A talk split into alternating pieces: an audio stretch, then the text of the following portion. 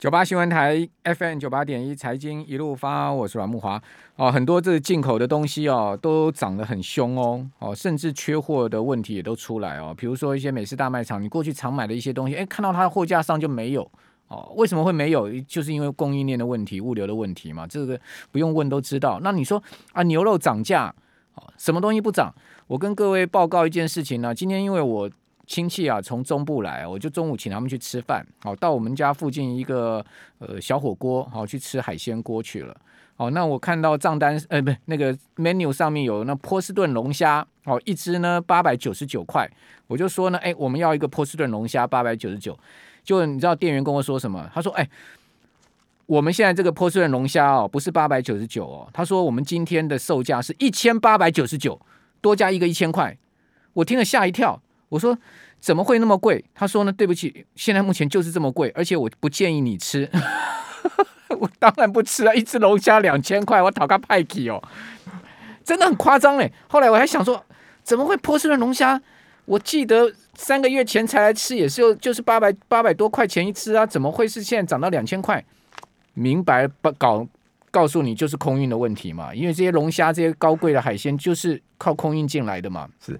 运价太贵了，然后美国又呃物流物流又涨价，然后美国的人力也涨价，什么都涨价。你说当然这个它的进口成本高，它就没办法，它一定要反映这个，所以他就他也很老实跟你讲，我不建议你吃。虽然我看到他水槽里面游了好几只在那边游啊，我看那些龙虾都继续游了，因为也不会有人要吃了，所以他们可以可以可以在那边续命不久，续命蛮久的。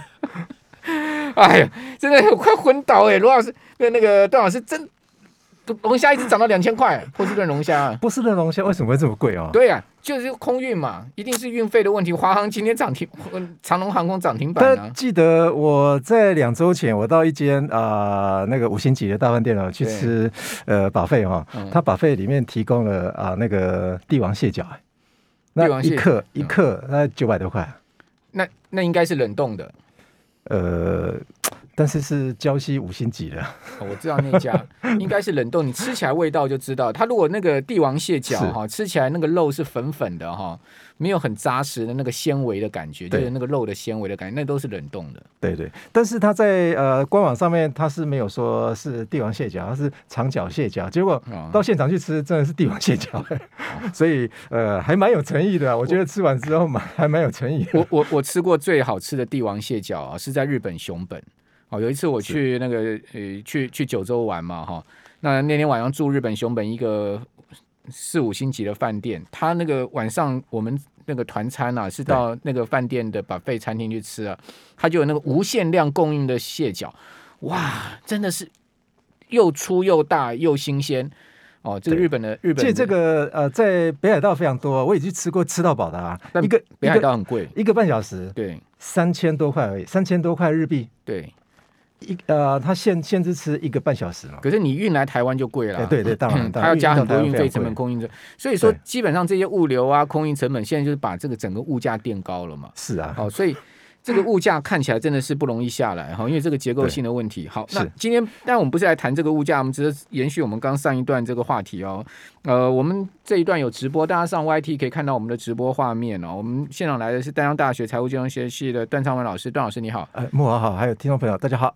好，段老师今天要跟我们讲几个很重要的财报指标，这个是所谓的经经营能力的观察指标。是哦，一个呢叫做这个呃应收账款的周转率，好，另外一个是应付账款的周转率，还有一个存货的周转周转率。好，段老师可不可以先跟我们解释一下这三个指标的重要性是什么？好，那这三个指标的话，原则上都是公司营运啊非常重要一个循环哈。那我们先在解释这三个指标之前的话，我想应该来解释一下说，说这个公司生产一个产品出来，它要有哪一些动作哈？对，例如说你开一家公司，那么你开始要生产一个产品，那是不是生产出来之后，你的产品，哎，你看到你的产品生产出来了，到你卖出去的这段时间，那这个是存货啊。嗯，那所以存货完了之后。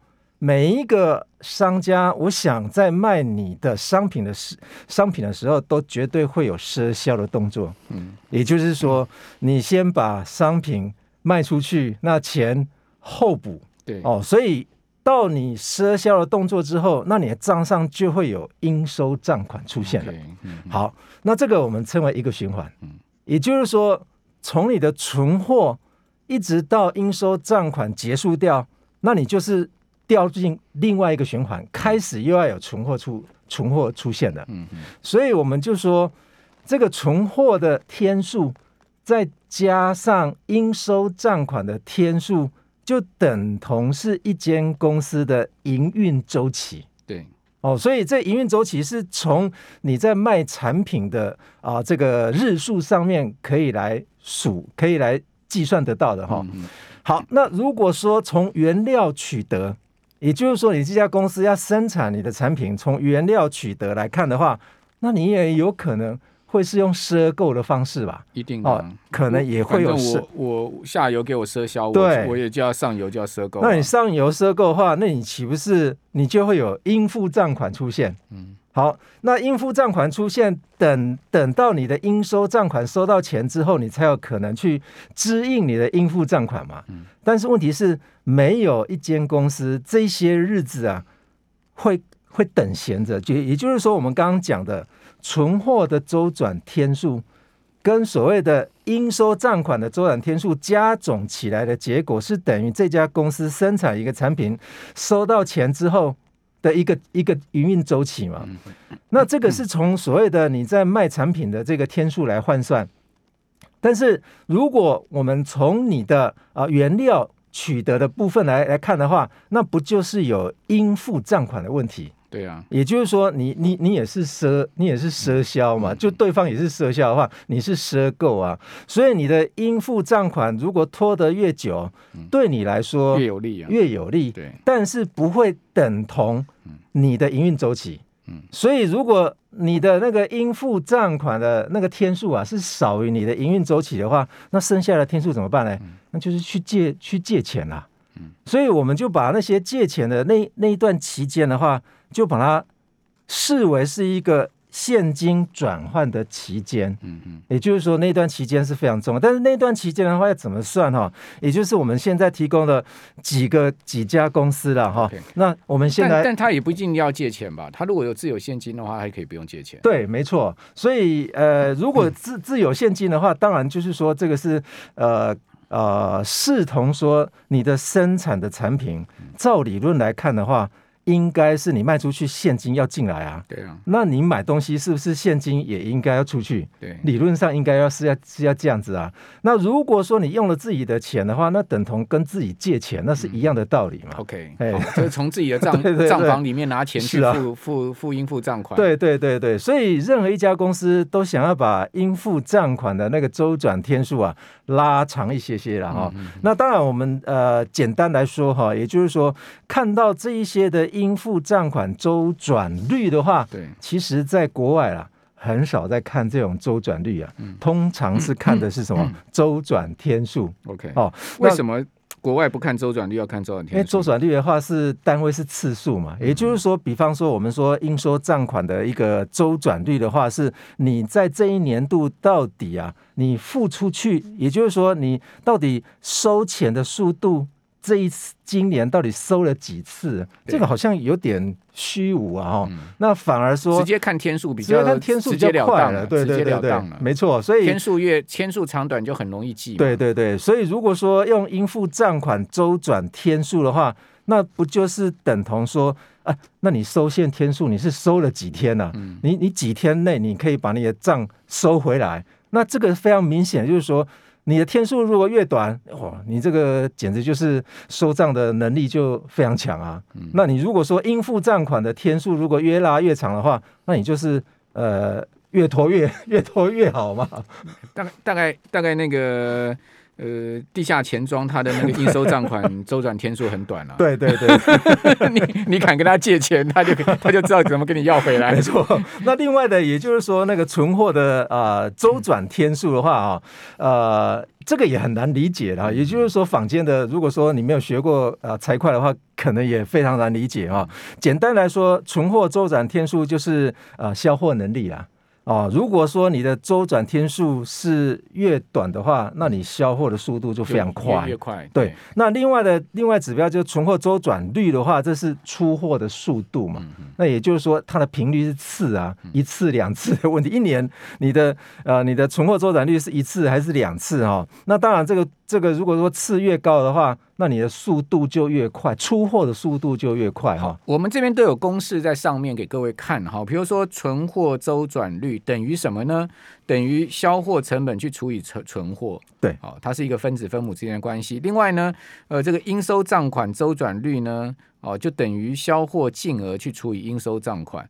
然后应付账款周转率等于销货成本去除以应付账款，对，所以他们都是一个分子分母，所以什么率啊，什么率都是一个比率分子分母的关系。这个是呃营呃就是营运的能力部分的话，通常要先算率，先算周转率完之后，才有办法来算天数的。天数就用天数去除以周转率，对，一年有几一年有几天再除以这个次数，那就等同说你一次的间隔是有几天，天所以这是比较容易可以理解的。好，所以说，呃，如果听众朋友说啊，我们台湾比较没有这个天数的话，其实你就用三百六十五天去除以这个率，就等于是天数。是，好，你自己去算一下。好，我们这边先修正，呃，休息一下，等一下回来节目现场。九八新闻台 FM 九八点一财经一路发，我是阮木华。哦，最近代号 COST 这个股价。这家公司啊，就 Costco 啊，这个它代号 COST 啊，它股价创历史新高啊，到呃涨到了五百，嗯，昨天涨涨涨到了五百四十五点八二的最高点，好，那收盘收五百四十五点二六，好，这个今年以来 Costco 股价可以讲说是从呃从年初涨到年尾了哈，这持续大涨的这个一年了哈，这个年初的时候 Costco 股价才呃三百多块哦，现在已经涨到了快五百五十块了哈，那 Costco 为什么股价会这样涨哈？它有什么样的？呃，毛这个魔力哈，可以让这个呃股价这样子扶摇直上呢哈。我们继续来请教丹江大学财务金融学系的段昌文老师，段老师，这个 Costco 股价今年是一路涨哎，几乎没什么回档，就一路这样往上升哎。呃，其实如果说依照我们今天所谈的话题的话哈，比方说 Costco 的营运能力确实是很厉害啊。那简单来说，它的现金循环是负的，也就是说，我们把表格上面的啊。比方说，什么叫现金循环哦？刚刚我们不是提到说，是从产品面来，产品面来，它整个营运周期的话，哈，也就是说，应收账款加上那个存货周转天数，两者加起来，你看 Costco 哈，Costco 是三点一二加上二十八点二九，大概它整个营运周期大概就是三十一天就 finish 掉了，嗯，也就是说一个月的时间就把它的 这个整个产品啊，从卖掉。到收线为止，三十一天结结束。哇，那那好快哦，对，一个月的时间。对，嗯、那我们来看哦，如果依照它的呃这个供货的部分，嗯、供货哦，嗯、你看它的供货部分是不是它的供应商应付账款周转天数啊、嗯、？Costco 是三十二点五十五天，三十二点五五天，超过一个月啊。所以如果我们用三点一二加二。二十八点三二二呃二十八点二九，再减掉三十二点五五，那等等同现金的循环周期是负的，是负的一点一四哎，等于他不用现金就对了，对对对，他也不用去借钱，他也不用借钱，反正他这个对。呃收进来的现金就足够付那个货款了。对，那我们看他的毛他的毛利率啊，为什么三十二点五五要去加二十八点二九呢？呃，不是加二十八点二九，是三点一二加上二十八点二九。对对，这个就是所谓的营运期间嘛，营运期间。但它应付账款周转天数是三十二点五五天嘛，所以这两个相减，对不对？就是三点一二加上二十八点二九，这是营运周期嘛？对啊，对啊。大概三十一点多嘛，对，那三十一点多营运周期的话，它减掉这个付付现天数是三十二点五五，这等同是负的啊，负了啦，对，对，所以言下之意就是说，它基本上钱超过了嘛，这家公司根本没有现金的问题嘛。对，那为什么我把这个 PayPal 把它放在上面？大家有没有看到、嗯、哦？这个。呃，它的收现天数是四百八十四天，嗯、哦，四八四点五一。如果四八四点五一，因为它没有所谓的存货嘛，哦，那再减掉九六二点九二的话，那等同哦，这家这家支付平台的话，它是负的四百七十八点四一，哎，哦，所以这代表什么意思？也很厉害，哎。不不是他很厉害，是因为他必然的结果。对，为什么？他是第三方支付啊。对啊，他他基本上他是一个 第三方支付公司哈，所以因此他这个数值啊，就是要非常高，因为他是账上应付账款金额非常巨大的公司嘛。为什么？因为如果说你你有个你有个账户在它上面的话，你为了要去付款，利用它的账户，你如果要付十万块，请问各位，你会在上面放个十万块刚好吗？不会，一定会超过十万块。哦，所以那个超过十万块的部分的话，就是变成。这家公司的应付账款嘛，OK OK，所以所以类类似的公司的话，基本上问题是 Costco 它不是电子支付公司啊，对了，哦，所以所以算看起来 Costco 还是呃在营运上面的话，它还是有非常强的能力的啊。那 Costco 也算是一个不错公司，就是说怎么说呢？因为它这么强势的通路。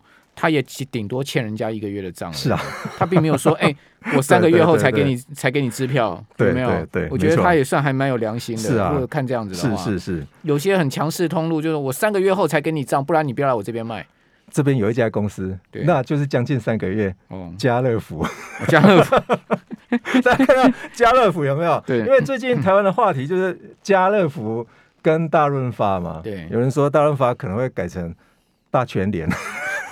大全联，这样好像有点难听呢。对呀、啊，大全联，因为全联把它把欧尚的股票啊全部买下来。我们这边呃表格里面的第二列就是欧尚公司，欧尚公司它没有上市，我直接看财务报表。欧尚跟家乐福都是两发商啊，对对对，两大发商通路。那家乐福它在呃欧洲它有上市嘛？嗯、那欧尚公司的话，它是在呃在。